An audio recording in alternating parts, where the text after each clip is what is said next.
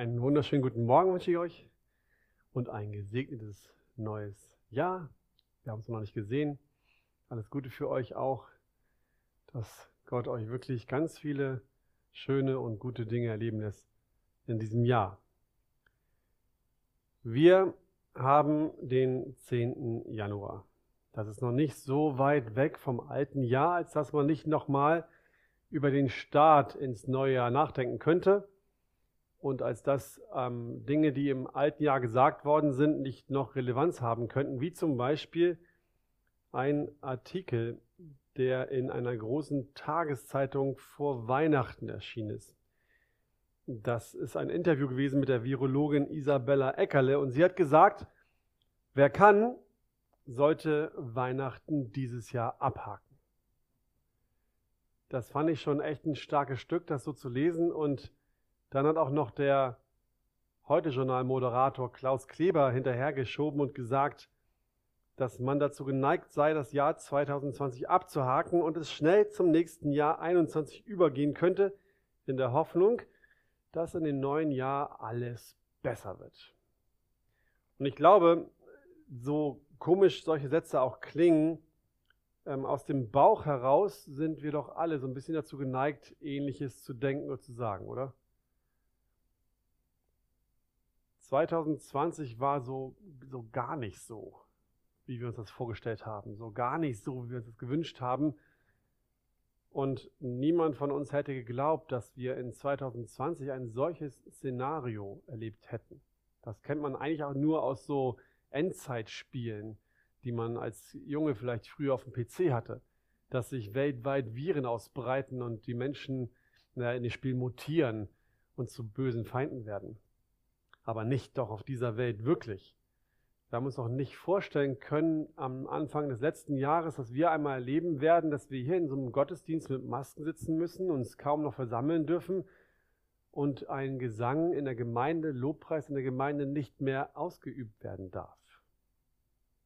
Das hätten wir uns doch wirklich nicht gedacht, oder? Warum eigentlich nicht? Warum haben wir Menschen, wir Christen eigentlich nicht gedacht, dass es in dem Jahr 2020 schwierig werden könnte, wir eingeschränkt werden und wir mit Bedrängnissen klarkommen müssen? Warum eigentlich nicht?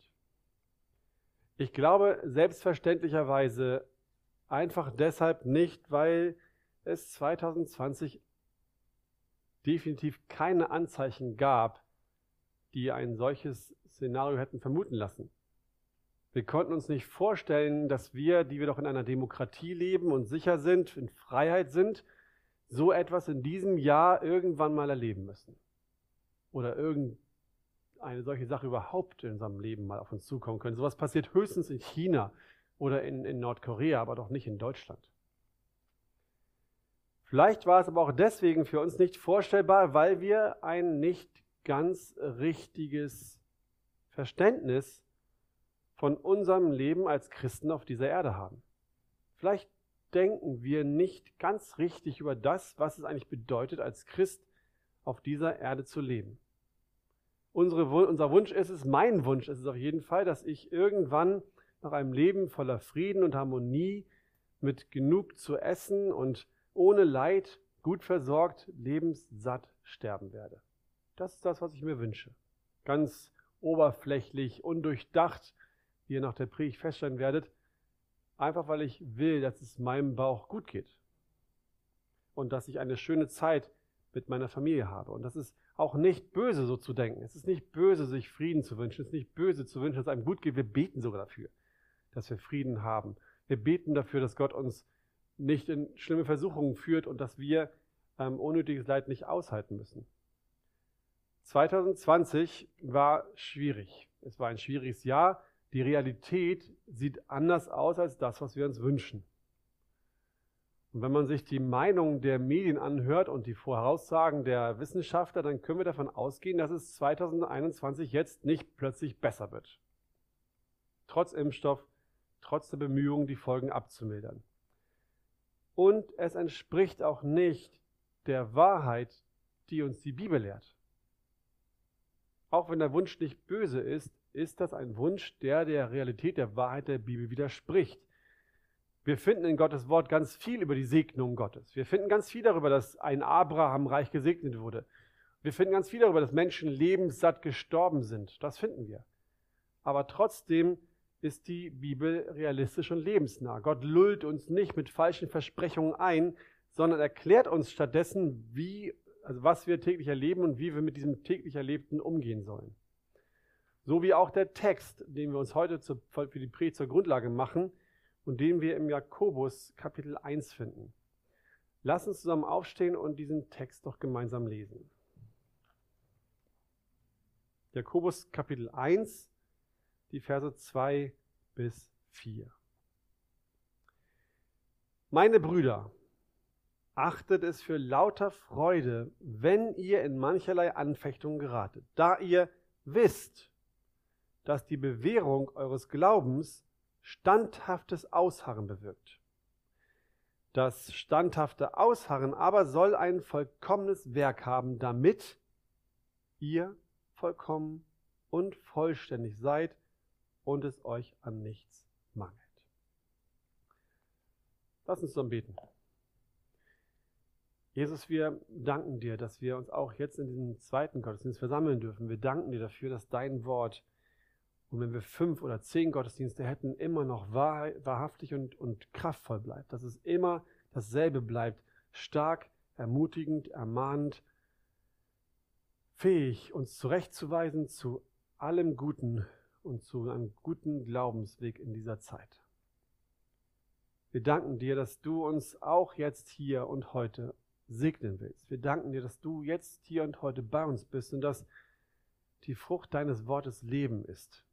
Dass wir nicht nur ein neues Leben haben werden als Babys, die sich bekehren, sondern auch weiter jeden Sonntag, jedes Mal aus deinem Wort Leben schöpfen dürfen, damit wir unseren Alltag zu deiner Ehre und mit großer Freude begehen dürfen. Herr, danke, dass das Versprechungen sind, Verheißungen sind, an die wir uns halten und an die wir uns festklammern können und dass du jetzt hier bist. Du bist mit deinem Geist gegenwärtig in unserer Mitte. Und deshalb bitte, mach du unsere Herzen weich, lass dein Wort auf guten Boden fallen, dass es Frucht trägt und uns stark macht, uns Freude bringt für die Zukunft in dem Leben mit dir, Herr. Segne uns dabei und hilf auch mir, in der rechten Weise mit Kraft dein Wort auszuteilen. Amen. Setzt euch gerne. Jakobus beginnt seinen Brief gleich zu Anfang mit einer ganz spannenden Tatsache. Er schreibt hier oder grüßt hier die zwölf Stämme, die in der Zerstreuung sind.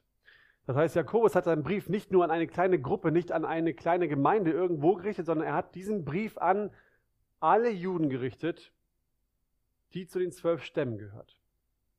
Und dann weiter Zerstreuung, nicht die Juden, die in Jerusalem lebten, nicht in Judäa, sondern an alle Juden, die außerhalb von Palästina lebten, in der Zerstreuung. Und dann lesen wir in Vers 2, dass er diese Menschen, die unter den Heidenvölkern gelebt haben, also nicht zu Hause, sondern unter Heidenvölkern, mit meine Brüder anspricht. Dieser Brief ging also an alle Juden außerhalb von Palästina, die den christlichen Glauben angenommen hatten. An Juden, die unter Menschen lebten und tagtäglich mit heidnischen Bräuchen, Lebensweisen und Ritualen konfrontiert wurden. Also eigentlich an Menschen wie uns, wie dich und mich. An Menschen, die von Gott herausgerufen worden sind, die den christlichen Glauben angenommen haben und tagtäglich unter Heiden und Götzendienern leben. Wir auch. Und gleich zu Anfang dieses Briefes an die Judenchristen oder an die Christen im Allgemeinen finden wir ein kleines Wort, was wir schnell überlegen, überlesen und was mich zum ersten Punkt führt, der die Überschrift trägt, Bedrängnis, Anfechtung und Leid gehören zum Leben dazu. Jakobus schreibt in seinem zweiten Vers, meine Brüder, achtet es für lauter Freude, wenn, wenn ihr in mancherlei Anfechtung seid.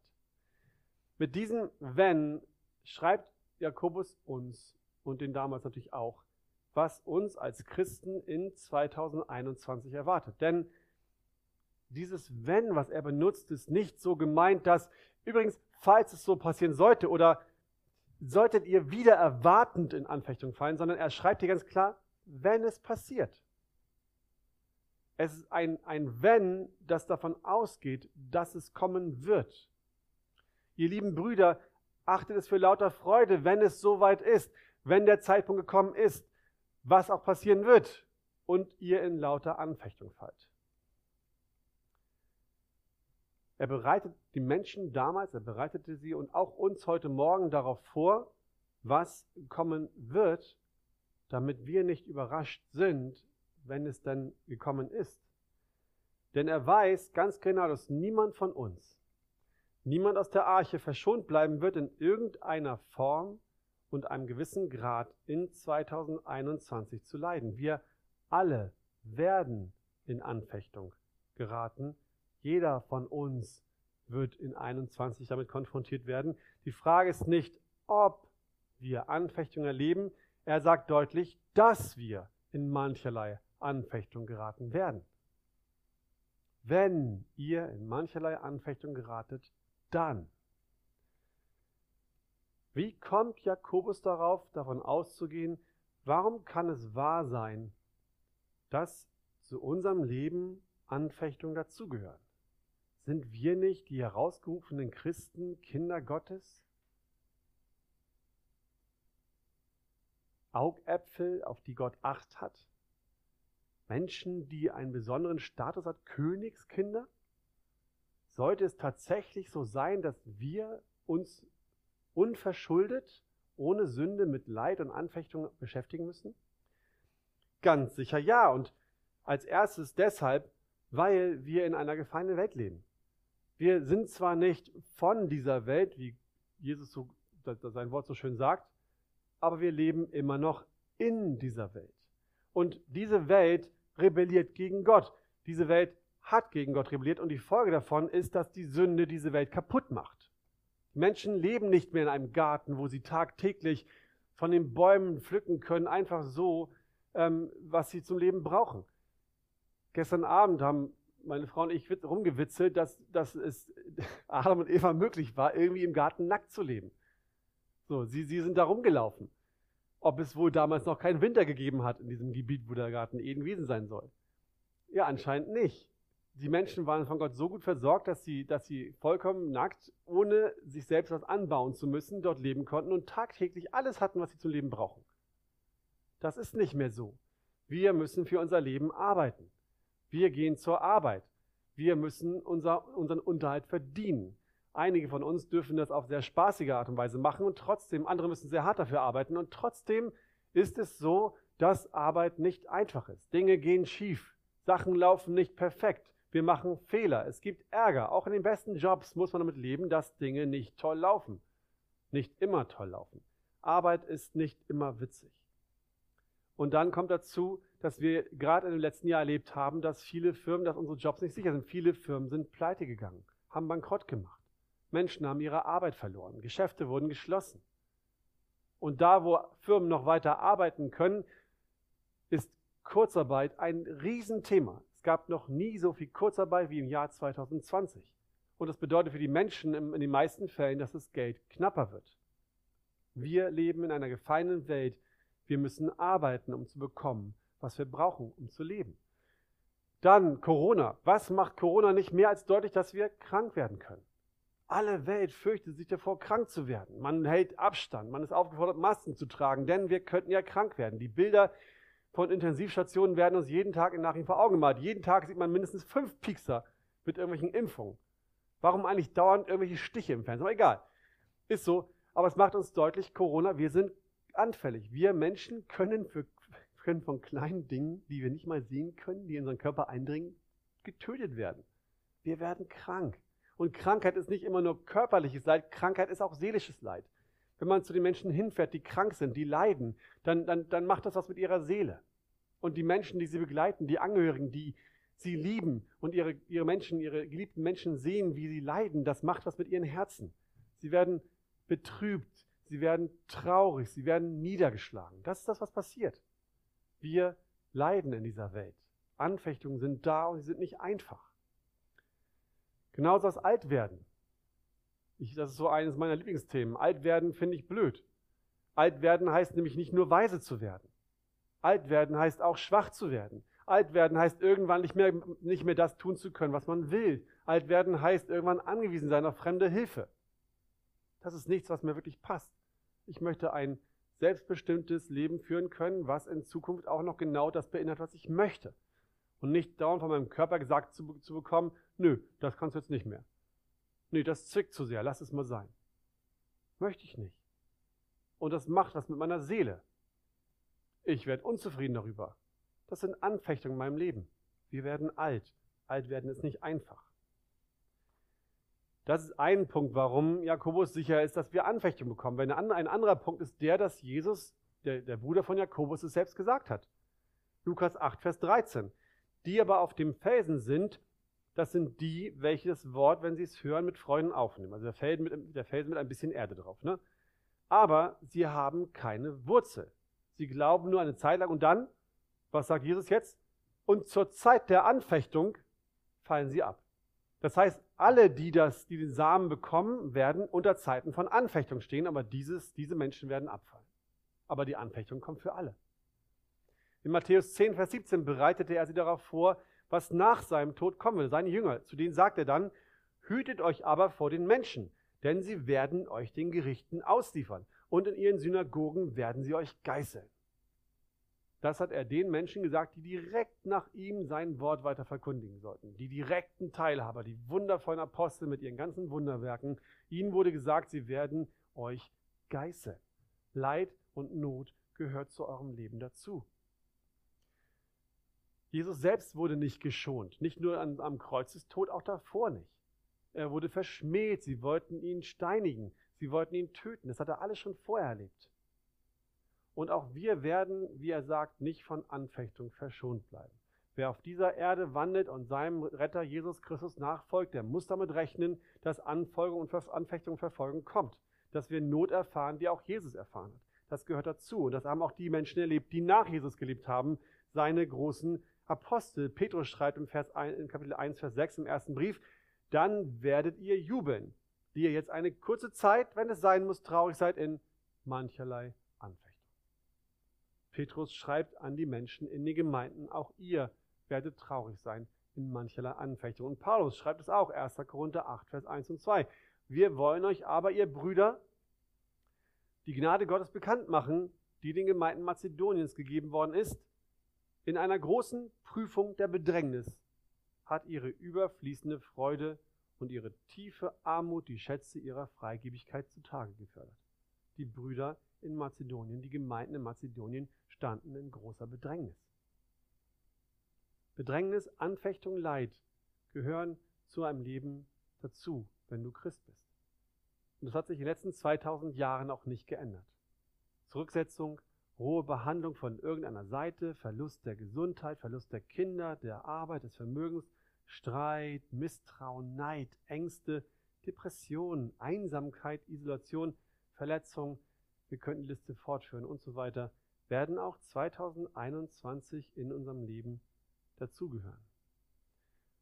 Und diese Wahrheit scheint uns auf den ersten Blick nicht sehr ermutigend zu sein. Vielen Dank, Björn. Dir auch ein schönes neues Jahr. Das ist nicht einfach. Diese Botschaft ist nicht einfach. Aber ich glaube, es ist wichtig, es gerade zu Beginn dieses Jahres uns darauf vorzubereiten gerade darauf vorzubereiten, dass es ebenso ist, dass unser Glaube als Christen nicht nur daraus besteht, fröhlich pfeifend über Blumenwiesen zu tanzen, sondern es auch andere Zeiten gibt. Und zu dieser Vorbereitung gehört nicht nur, dass wir uns vor Augen malen, wie die Wahrheit nun mal aussieht, sondern es gehört auch dazu, uns vor Augen zu, zu malen, was Gott zu dieser Wahrheit zu sagen hat. Und dazu gehört Punkt 2, Bedrängnis und Leid haben einen Sinn. Bedrängnis und Leid haben einen Sinn. Jakobus beginnt seinen Brief nach dem Grußwort in Vers 2 so. Meine lieben Brüder oder meine Brüder, achtet es für lauter Freude. Achtet es für lauter Freude, wenn ihr in mancherlei Anfechtung geratet. Wenn man das so liest, das war bei mir beim ersten Mal so, dann, dann möchte man meinen und Jakobus gerne fragen, Sag mal, wie meinst du das, Jakobus? Du kannst doch nicht sagen, dass, dass wir uns darüber freuen sollen, wenn wir Anfechtungen, Leid und Not erleiden. Du kannst doch nicht sagen, dass es, dass es irgendwie toll sein könnte, wenn wir leiden. Dass es irgendwie nett sein könnte, dass es Fröhlichkeit in uns auslösen sollte, wenn wir Traurigkeit und Not und Gemeinheiten ertragen müssen. Es klingt ja fast so, als wenn Leidenserfahrungen, Verfolgung, Drangsale für uns zu einer größten Freude führen sollten. Als wenn wir es für was Tolles halten sollten. Dann würde er antworten, nein, das meine ich nicht so. Ich meine nicht, dass die Not, das Leid, das, was ihr an schlimmen Dingen erleben müsst, dass das eine Freude für euch sein soll, sondern ihr sollt euch deshalb darüber freuen, weil dieses Leid und die Not und die Anfechtung zu etwas Gutem führen wird. Das, wo ich euch hineinführe, ist nicht das, worüber ihr euch freuen sollt, sondern das, was ich dadurch tun werde. Das, was am Ende kommt. Das soll große Freude in euch auslösen. Und deswegen sollt ihr auch in dem Leid, in der Not Freude haben, weil ihr den Blick auf das richten könnt, was danach schon auf euch wartet.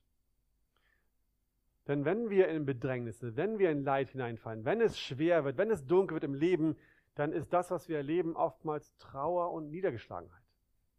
Wir erleben nicht plötzlich schöne Gefühle. Es löst in uns nicht Wohlgefühle aus, wenn wir irgendwo verachtet werden oder wenn wir krank werden, wenn wir Schmerzen haben oder was auch immer. Daher verlangt Jakobus auch nicht, dass wir die Anfechtung selbst oder das Leid selbst als Freude empfinden sollen, sondern eben das, was danach kommt. Wenn er es, wenn er schreibt, achte es für lauter Folge, dann meint er eben nicht, dass es die Freude über das, was wir erleben sein soll, sondern die Freude über das, was am Ende daraus, werden wird, was er, was Gott damit bewirken wird. Warum, warum Gott bewirken?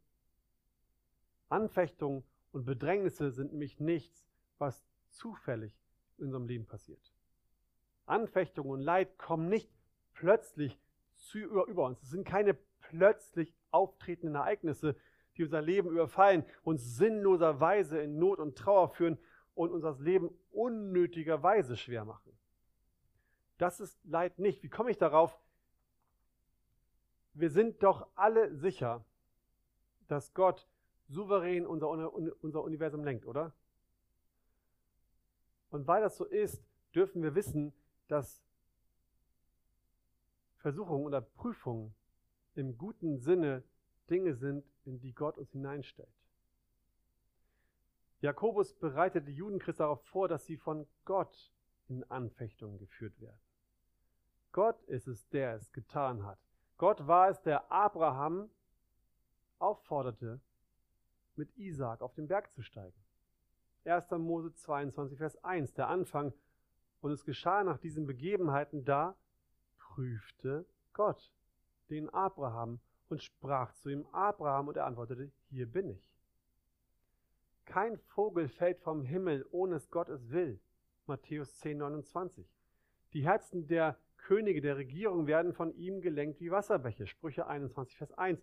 Und Josef wurde als Sklave nach Ägypten verkauft und musste viele Anfechtungen und Prüfungen überstehen und sagt am Ende in 1. Mose 50, Vers 20 zu seinen Brüdern, ihr gedachtet es mir zwar böse zu tun, aber Gott gedachte es gut zu machen.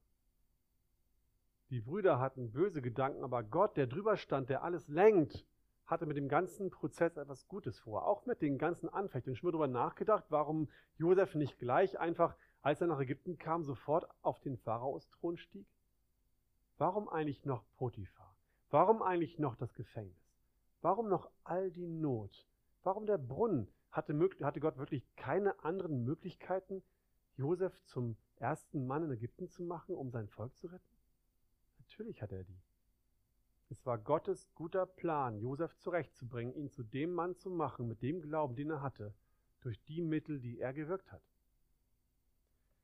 Und weil Gott unser Vater ist, weil wir ganz genau wissen, wir sind seine Kinder und weil wir wissen dürfen, als Vater liebt Gott uns, seine Kinder, dürfen wir fest daran glauben, er wird nie etwas tun, wo er es auch nur ein bisschen böse mit uns meint. Also müssen wir daran festhalten und auch dann annehmen im Umkehrschluss, dass wenn Gott doch alles lenkt, wenn die also die Anfechtung auch von Gott kommen, wenn er auch doch die Anfechtung lenkt, dann müssen die Anfechtungen, dann müssen die Anfechtungen für seine Kinder zu einem guten Zweck dienen. dann haben die Anfechtungen einen guten Sinn für seine Kinder. Denn Jakobus 1, Vers 13, niemand sage, wenn er versucht wird, ich werde von Gott versucht, denn Gott kann nicht versucht werden zum Bösen. Versuchungen oder böse Dinge kommen niemals von Gott, sondern Gott schenkt die Dinge für seine, für seine Kinder, die ihm zum Guten dienen sollen. Also auch die Anfechtungen, in die er uns hineinführt. Wir klammern mal die Sachen aus, die wir erleben müssen aufgrund unserer eigenen Sünde, okay? Das ist vielleicht ein Gedanke, den vielleicht jemand von uns jetzt hat. Wieso ähm, manchmal leiden Christen doch auch aufgrund ihrer Sünde. Richtig, wenn ich in Ehebruch gehe und erzeuge damit Leid, ist es keine Anfechtung für mich. Das ist Folge meiner Sünde. Das ist nicht Anfechtung. Das ist die Versuchung, von der Jakobus hier spricht, die aus meinem eigenen bösen Herzen kommt. Also Anfechtung entgegen Versuchung und Sünde kommen von Gott und haben einen guten Zweck im Leben der Christen.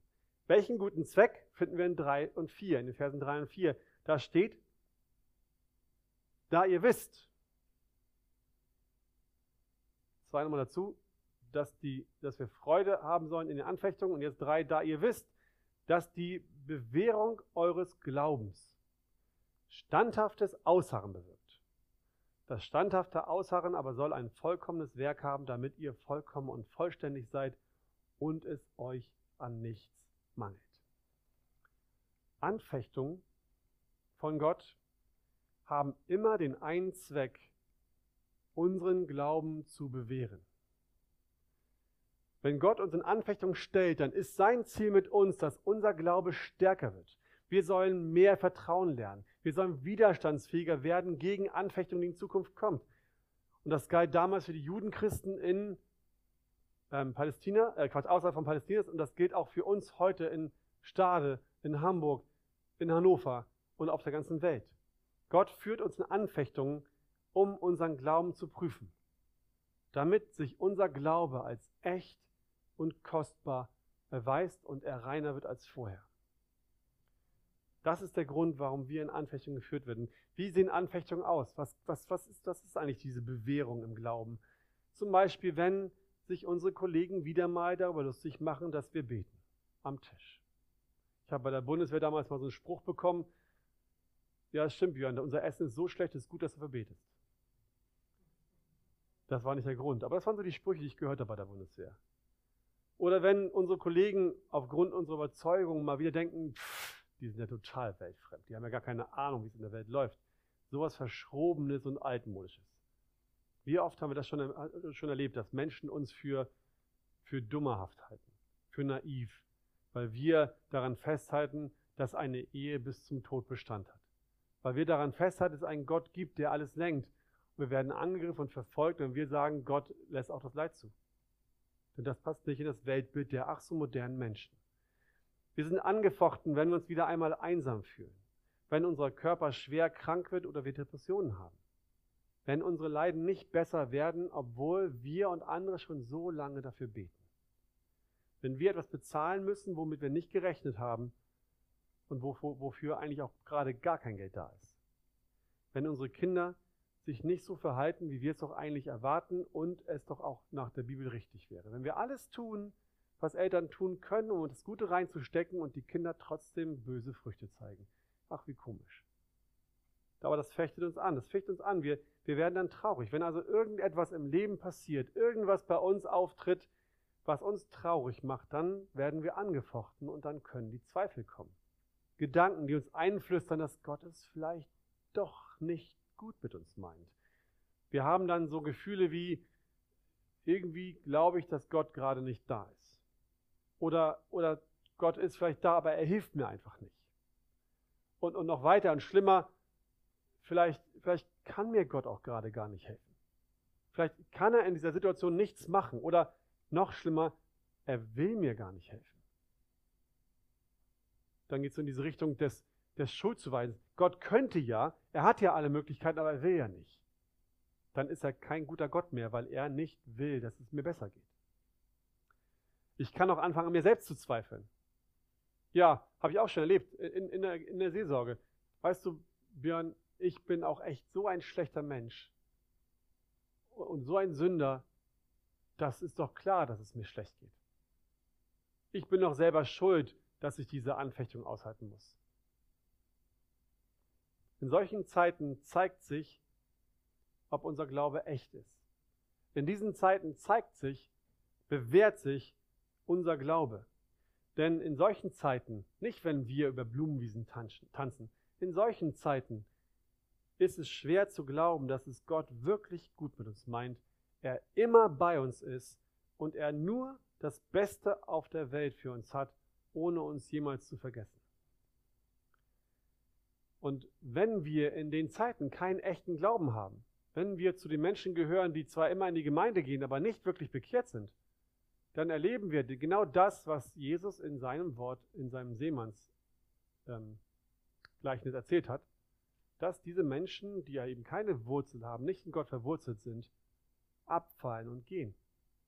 Die sind dann weg.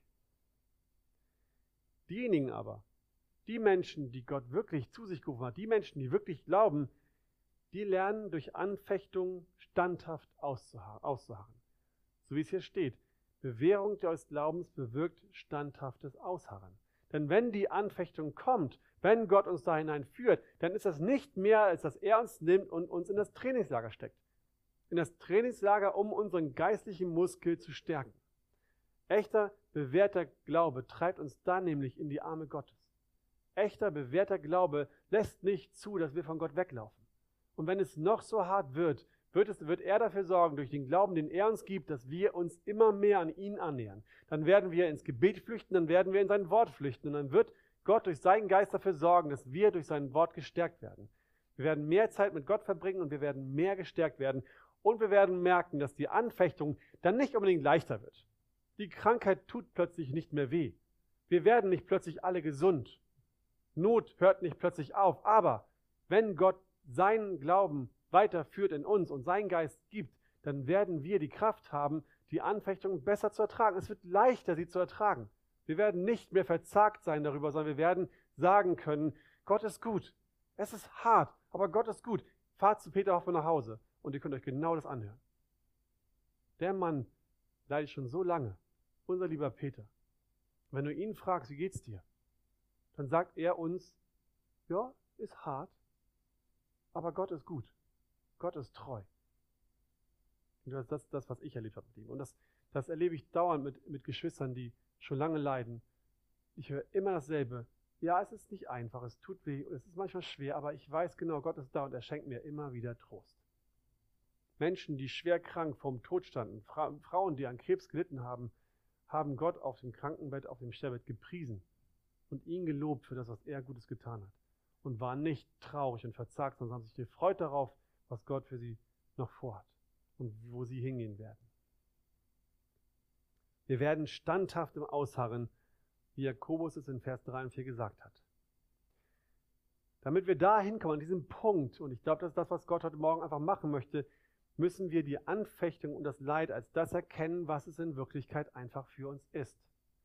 Anfechtungen sind, wie Johannes Besler in seinem Kommentar schreibt, weder ein Dieb, der unsere besten Jahre stiehlt, noch ein Mörder, der unsere liebsten Träume tötet, noch ein Verrückter, der seine Waffen willkürlich einsetzt.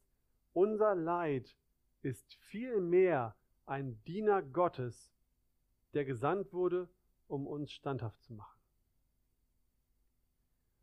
Unser Glaube, unser Christsein ist Gott so wichtig, ist Gott so wertvoll, dass er wirklich alles, aber auch wirklich alles tun würde, damit unser Glaube Bestand hat und weiter wachsen wird. So weit, dass er uns alles nehmen würde, worauf wir unsere Sicherheit bauen. Und wenn es unser eigenes Leben ist. Gott ist unser Glaube so wichtig, dass er alles wegreißen würde, was, was uns daran hindern würde, ihn als das zu sehen, was er wirklich ist, nämlich der einzige, das einzig wahre, was wir in unserem Leben brauchen, um absolute Erfüllung zu finden und Sicherheit zu haben. Wenn wir irgendwo unsere Sicherheit hineinsetzen und davon nicht wegkommen, in Geld, in unseren Ehepartner, in was auch immer, in unsere eigene Kraft, dann wird Gott im schlimmsten Falle oder wenn es nötig ist, das hinwegnehmen, damit unser Glaube wachsen kann und dahin kommt, wo er ihn wirklich haben möchte. In das absolute Vertrauen in unseren Herrn Jesus Christus. Gottes Ziel ist nicht, dass wir ein komfortables und nettes Leben auf dieser Erde haben. Haben wir. Haben wir immer noch. Es geht uns gut. Aber das ist nicht unser Lebensziel. Das ist nicht das, was Gott für uns hat, sondern er möchte, dass unser Vertrauen immer stärker und immer tiefer in ihn gewurzelt wird. Damit unser Glaube durch dieses Training stark wird. Und das, das, das, das, die, die schöne Frucht davon ist, das, was das zum Ergebnis hat, ist, dass wir in Anfechtungen stärker werden. Ihr kennt das aus eurem eigenen Leben. Früher, als wir Christ wurden, als die ersten Schwierigkeiten kamen, da wurden wir schon traurig über Kleinigkeiten. Wenn Dinge nicht so richtig liefen oder man uns mal doof angeguckt hat wegen unseres Glaubens oder man ein Lächeln über die Lippen huschte, weil wir da saßen und gebetet haben. Das stört uns auch schon lange nicht mehr. Das sind auch Dinge, über die gucken wir hinweg, weil wir genau wissen, Gott ist gut. Es lohnt sich, das auszuhalten. Dieses Grinsen macht nichts im Vergleich zu dem, was Gott für uns getan hat. Anfechtungen dienen dazu, dass wir stärker werden. Dass wir auch in Zukunft, wenn die Anfechtungen größer werden, immer noch da sitzen und sagen können, Gott ist gut. Er meint es immer noch gut mit mir. Das weiß ich, weil ich es in der Vergangenheit oft genug erlebt habe. Dann werden unsere Sünden uns nicht mehr so zu Fall bringen. Wir werden uns schneller daran erinnern, halt, stopp mal, diese Sünde kenne ich doch schon das, ist, das bringt mir gar nichts. Das lasse ich jetzt einfach. Dann werde ich meine Sünden mehr hassen und ich werde sie weniger tun. Das ist das, was dieses Training mit uns macht. Und wenn Menschen uns verachten, wird uns das nicht zu Fall bringen. Ich kann mir nicht vorstellen, wie die Menschen in Nordkorea sich vor die Soldaten oder Polizisten stellen und sagen, nein, ich glaube an Jesus. Und ich werde meinen Herrn nicht verleugnen. Und wissen, das heißt, ich werde gleich abgeführt. Wahrscheinlich. Ich weiß nicht, was ich machen würde, wenn man mich da vorstellen würde. Ich weiß nicht, wie ich reagieren könnte. Wenn es so hart käme, dass das von mir gefordert wird. Aber ich weiß, dass Gott mich in meinem Leben durch die Anfechtung dazu bringen wird, dazu führen wird, mich trainieren wird, dass ich es kann, wenn es kommt. Weil Gott uns durch Anfechtung trainiert und stark macht. Und das ist dann nicht angenehm. Anfechtungen werden deswegen nicht besser. Die Krankheit wird nicht schöner, nachdem ich das fünfte Mal krank bin. Meine Schmerzen werden nicht weniger, wenn ich das fünfte Mal enttäuscht werde. Das tut immer noch weh. Aber sie wird uns dazu führen, dass wir es für lauter Freude erachten können, weil wir wissen, dass es am Ende etwas super Gutes bringt. Das ist der eine Grund, warum wir Freude haben können in den Anfechtungen. Dass wir wissen dürfen, Anfechtungen haben im Leben eines Christen seinen Sinn. Sie sind dazu da, um uns voranzubringen und nicht um uns zu zerstören. Einen weiteren Punkt, warum Anfechtung Freude oder warum wir auch in Anfechtung Freude haben können, ist etwas, was Jakobus in diesen Versen nicht nennt, aber worauf er in seinem Brief noch eingehen wird später, was wir aber durch die Bibel hinweg in allen Briefen und Büchern finden können, nämlich dritter Punkt, in Bedrängnis und Leid sind wir nicht allein. In Bedrängnis und Leid sind wir nicht allein. Die, die wir an Christus glauben, haben uns irgendwann bekehrt, weil Gott in unserem Herzen etwas reingepflanzt hat. Er hat unsere Herzen neu gemacht. Wir haben daran glauben können, dass es diesen Gott gibt, ohne ihn zu sehen, ohne ihn wirklich zu erleben, ohne wirklich sicher zu sein. Ich habe die Parallelwelt gesehen, ich weiß, dass es Gott gibt. Trotzdem glauben wir an diesen Herrn, weil er uns in unseren Sein den Heiligen Geist eingepflanzt hat. Deswegen Galater 2, Vers 20, und nun lebe ich, aber nicht mehr ich selbst, sondern Christus lebt in mir.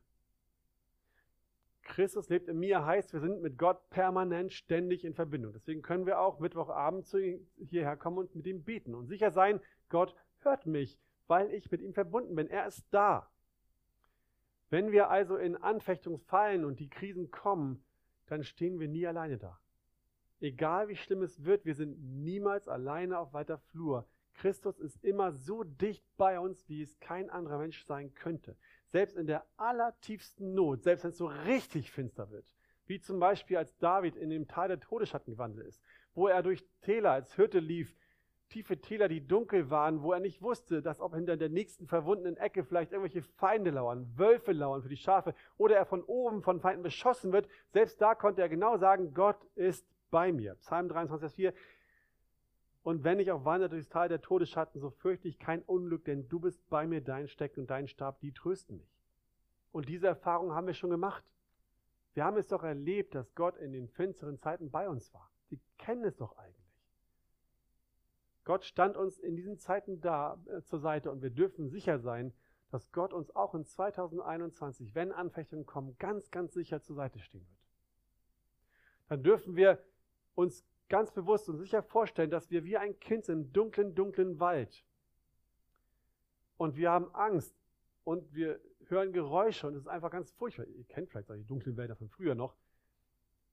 Aber wenn dann der Vater neben uns steht und uns an die Hand nimmt, dann sieht der Wald schon ganz anders aus dann haben wir plötzlich nicht mehr diese Angst vor diesem dunklen Wald, weil unser Vater bei uns ist. Der Wald hat sich nicht verändert, der ist immer noch dunkel, die Geräusche sind immer noch da, da sind vielleicht immer noch wilde Tiere, aber unser Vater ist an unserer Seite. Aber das ist nicht alles. Er hat noch mehr versprochen. Er sagt in seinem Wort Hebräer 13, Verse 5 bis 6, denn er selbst hat gesagt, ich will dich nicht aufgeben und dich niemals verlassen. So können wir nun zuversichtlich sagen, der Herr ist mein Helfer und deshalb fürchte ich mich nicht vor dem, was ein Mensch mir antun kann. Denn Jesaja 41, Vers 10, ich bin der Herr dein Gott, ich stärke dich, ich helfe dir auch, ja, ich erhalte dich durch meine rechte Hand meiner Gerechtigkeit. Wenn wir in Not und Anfechtung geraten, dann ist Gott nicht nur an unserer Seite und begleitet uns, sondern er gibt uns auch die Kraft, die wir brauchen, um das auszuhalten. Er wird uns in 2021 jederzeit, in jedem Moment die Kraft geben, die wir brauchen, um auszuhalten, was er uns aufträgt. Damit sich unser Glaube bewährt. Das ist immer das Ziel. Jetzt magst du vielleicht denken, und ich hatte auch solche Gedanken bei der Vorbereitung, aber Herr, wie ist das denn so? Ich habe Leid erlebt und es war so, dass ich manchmal dachte, ich schaffe es nicht mehr das halte ich nicht mehr aus, Herr. Das kannst du nicht, das kannst du mir nicht mehr zumuten. Das ist zu viel für mich. Anfechtungen können echt lang sein. Und es gibt Geschwister, die leiden schon viele, viele Jahre. Es gibt Geschwister in der Arche in Hamburg, auch hier, die haben ihre Krankheit und ihre Schmerzen schon über 5, 6, 7, 10, 12, 15 Jahre lang. Und andere Dinge am Arbeitsplatz oder mit den Kindern, solche Nöte sind, laufen schon lange. Und es ist mehr, als wir mit unserer eigenen gegebenen Kraft aushalten können. Dann gilt auch immer noch für uns die Zusage, das, was Gott begonnen hat in unserem Herzen, das wird er auch sicher bis zum Ende durchbringen. Wenn es für uns zu heftig wird, dann ist es manchmal so, dass Gott für uns den Kampf einfach übernimmt. Dann sagt er einfach zu uns, okay, das war's. Du bist raus. Wie er im Psalm sagt, ja, er wird dich retten vor der Schlinge des Vogelstellers und vor der verderblichen Pest. Er wird dich mit seinen Fittichen decken, und unter seinen Flügeln wirst du dich bergen. Seine Treue ist Schirm und Schild, du brauchst dich nicht zu fürchten. Vor dem Schrecken der Nacht, vor dem Pfeil, der bei Tag fliegt, vor der Pest, die im Finstern schleicht, vor der Seuche, die am Mittag verderbt. Ob tausend fallen zu deiner Seite und zehntausend zu deiner Rechten, so wird es dich doch nicht treffen. Das ist eine Zusage, die wir haben von Gott, wenn es für uns zu schwer wird. Dann können wir uns hinter unserem Herrn verstecken und können in Ruhe schauen, wie Gott für uns den begonnenen Kampf zu Ende kämpfen wird. Eine meiner Lieblingsstellen im Alten Testament aus der zweiten Chronik ist die Geschichte von dem König Joschafat. Der König Joschafat, zweite Chronik 20, der wurde bedroht, sein Volk wurde bedroht, das ganze Reich von den Moabitern und den Ammonitern. Und diese beiden Reiche zusammen hatten ein so großes Heer, dass Joschafat genau wusste, keine Chance. Wir mit unserem Heer haben keine Chance, einen Krieg gegen diese, diese beiden Riesenheere zu gewinnen. Was soll ich tun? Und er tat das, was einzig richtig ist. Er ging, er ging zu Gott. In seiner Schwachheit wandte er sich an Gott und bat ihn um Hilfe. Und Gott antwortete ihm. 2. Chronik 20, Vers 15. Fürchtet euch nicht und erschreckt nicht vor diesem großen Haufen. Und jetzt diese fantastische Aussage, denn nicht eure, sondern Gottes Sache ist dieser Kampf. Und Joschafat wusste das noch nicht einzusetzen oder einzusortieren. Er wusste noch nicht, was jetzt kommen wird, denn Gott sagte ihm, zieh du morgen in den Kampf mit deinem Heer an einen bestimmten Platz. Den Namen weiß ich jetzt gerade nicht und kämpfe dort gegen das Heer der Moabiter und der Ammoniter. Ich werde euch begleiten und euch helfen. Als aber Joschafat morgens loszog mit seinem ganzen Herrn an diesem Platz kam und die Hand schon am Schwert hatte und sich auf den Kampf vorbereitet hatte, sah er plötzlich auf dem Schlachtfeld, als sie da eintrafen, es waren alle tot. Alle moabitischen und ammonitischen Soldaten waren tot. Was war geschehen? Gott hatte über Nacht oder in der Nacht die Soldaten verwirrt. Er hatte dafür gesorgt, dass die beiden Heere gegeneinander aufgebracht wurden und sich angefangen haben, selbst zu bekämpfen. Und zwar so lange, bis alle Soldaten der gegnerischen Heere tot waren. Und Joschafat kam an diesen Platz und das ist echt spannend, das zu lesen, und sammelte nur noch die Beute ein. Es war kein Kampf mehr übrig, er holte sich den Lohn. Obwohl er selbst nicht gekämpft hatte, blieb trotzdem der Lohn für ihn. Gott hatte den Kampf, den Joschafat nicht beenden konnte, für ihn zu Ende gebracht. Jetzt mag man denken, so ja, das war damals so. Damals im Alten Testament und als die Apostel noch da waren, da musste Gott sich noch beweisen, deswegen geschahen solche Wunder heute doch nicht mehr. Doch, doch, doch, heute auch noch. Silvester hatten die Jugend in Hamburg einen, eine, ähm, also einen Silvestergottesdienst gemacht und ähm, haben Zeugnisse gehört. Und da hat ein junger Mann ein Zeugnis gegeben. Er hat erzählt, dass er eine ziemlich schwere Prüfung vor sich hatte. In, er, wollte Lehrer werden und hat ähm, eine, eine, ja, eine Klausur, eine Prüfung vor sich gehabt, die unglaublich schwer für ihn war. Er, er sollte Texte lesen und sie zusammenfassen und er hat diesen Text gelesen, er hat auch einen Satz vorgelesen, wo ich dachte, ja, alles klar.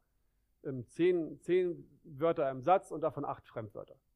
So ungefähr jedenfalls. Und, und er hat es nicht verstanden, es ging nicht in seinen Kopf hinein und er hat Gott gebetet, er lag auf Knien, hat gefleht, dass, dass Gott es ihm schenkt, dass er es versteht und Gott hat nichts gemacht. Gott hat sein Gehirn nicht weiser gemacht, sodass er es hätte verstehen können. Und der Prüfungstermin rückte näher. Und er wurde verzweifelt und verzagt, weil er wusste, davon hängt mein weiteres Studium ab. Wenn ich die nicht bestehe, dann bin ich raus. Dann waren die letzten zwei Jahre umsonst. Der war wirklich in Not. Und dann hat Gott durch ein anderes Wort eines Bruders ihm gesagt, du hast gebetet, du hast gekämpft, du hast deine Pflicht getan und jetzt werde ruhig. Das ist ein, ein, ein Wort, was er bekommen hat. Werde ruhig. Und er hat gemerkt, okay, das gilt mir, ich soll ruhig werden und abwarten. Und er ist ruhig geworden. Seine Not hat aufgehört, sein Leid, seine, seine Panik war weg. Und er hat abgewartet. Und dann hat er einen Brief bekommen oder eine Mail. Und darin wurden alle Studenten informiert darüber, dass diese Prüfung ausfällt und dass diese Prüfung durch eine andere Ersatzleistung, die er aber schon gebracht hatte, aus, ab, abgegolten wird und somit das, was in der Ersatzleistung gebracht wurde, für das weitere Studium gilt. Was für ihn sehr positiv war. Das sind so die kleinen Sachen, an denen wir sehen können, Gott kämpft unsere Kämpfe. Er bringt uns zur Ruhe und sagt uns manchmal, hey, komm hinter mich, komm unter meine Flügel, ich werde dich behüten, ich werde für dich weiterkämpfen, ich werde es zu einem guten Ende bringen, dass dein Glaube nicht aufhört, sondern bewährt wird, damit du merkst, ich bin der Herr, dein Gott, und ich werde dir helfen in deiner Not. Dein Glaube hört nicht auf, er wird stärker werden, er wird trainiert. Und dann gibt es Situationen, wo wir manchmal merken, wo wir auch trotz solcher Dinge manchmal das Gefühl haben, das ist dennoch zu viel. Es ist zu viel. Aber auch dann dürfen wir uns an Gottes Wahrheiten klammern, denn er sagt in, in, im 1. Korinther Kapitel 10, Vers 13, es hat euch bisher nur menschliche Versuchung betroffen, Gott aber ist treu. Er wird nicht zulassen, dass ihr über euer Vermögen versucht werdet, sondern er wird zugleich mit der Versuchung auch den Ausgang schaffen, sodass ihr sie ertragen könnt. Gott führt uns, wir haben es schon eigentlich gesagt, Gott führt uns niemals in irgendwelche Anfechtungen, um unseren Glauben zu zerschlagen. Gottes Ziel für seine Kinder ist niemals, dass unser Glaube aufhört. Er wird niemals zulassen, dass unser Glaube zerbricht. Das hat er versprochen für alle Ewigkeit. Und deswegen dürfen wir sicher sein, dass wenn wir in Anfechtungen kommen, wenn wir in Leid hineingeführt werden, wenn Not über uns kommt, dann wird diese Not niemals so schwer, so groß werden für uns, dass wir daran zerbrechen würden. Und wenn wir denken, morgen zerbreche ich, ich schaff's nicht mehr, dann wird Gott entweder selbst den Kampf übernehmen oder er wird dafür sorgen, dass wir wieder Kraft bekommen, ohne es vorher gedacht zu haben und wieder fähig werden, es weiter auszuhalten. weil er niemals zulassen wird, dass unser Glaube zerbricht, weil er niemals zulassen wird, dass über unser Maß hinaus wir versucht werden. Das hat er uns versprochen. Der Vater im Himmel, unser Vater, liebt uns Kinder so sehr und so von ganzem Herzen, dass es nicht passieren wird. Er schreibt im Psalm 103, wie sich ein Vater über Kinder erbarmt, so erbarmt sich der Herr über die, welche ihn fürchten. Denn er weiß doch, was für ein Gebilde wir sind. Er denkt doch daran, dass wir Staub sind. Gott hat nur gute Gedanken über uns. Wir sind seine Kinder und er wird dafür sorgen, dass es auch so bleibt. Wenn also in 2021 Anfechtungen kommen, und es wird so sein, dann werden wir erleben, dass die Wahrheit wahr ist. Anfechtungen gehören zu unserem Leben dazu. Es ist immer so. Es gehört zum Leben 2021 dazu. Wir dürfen aber auch fest daran glauben, dass jede Anfechtung immer zu unserem Besten ist. Wir dürfen uns daran erinnern, dass auch wenn es jetzt kommt in den nächsten Monaten oder bis zum Jahresende, Anfechtungen haben einen Sinn für uns. Wir müssen nicht Angst bekommen. Wir müssen nicht verzweifeln, denn das, was kommt, hat einen Sinn. Gott will mich trainieren. Er hat was Gutes mit mir vor. Und ich weiß ganz genau, Gott wird uns in 2021 nicht verlassen. Und wenn es noch so hart wird, er wird mich auch diesmal nicht verlassen. Er wird weiter bei mir bleiben, mir Kraft und Trost schenken und für mich kämpfen. Wir haben schon erlebt in 2020, dass die Genehmigung für den Bau noch so kommt, in den ihr, in den ihr ziehen werdet, das war auch nicht immer klar. Das sah zeitweise so aus, als wenn es nicht mehr klappt, weil irgendwelche komischen Dinge noch fehlten und sie sie haben wollten. Aber Gott hat es geführt, er hat für uns gekämpft. Und ich bin mir ganz sicher, Ende 2021, Anfang 2022 werden wir uns hier, nein nicht hier, sondern dort in den neuen Räumen versammelt haben und wieder feststellen, danke Herr, dass du 2021 treu warst und wir werden wieder voller Zuversicht in das Jahr 2022 hinausblicken. Amen. Amen.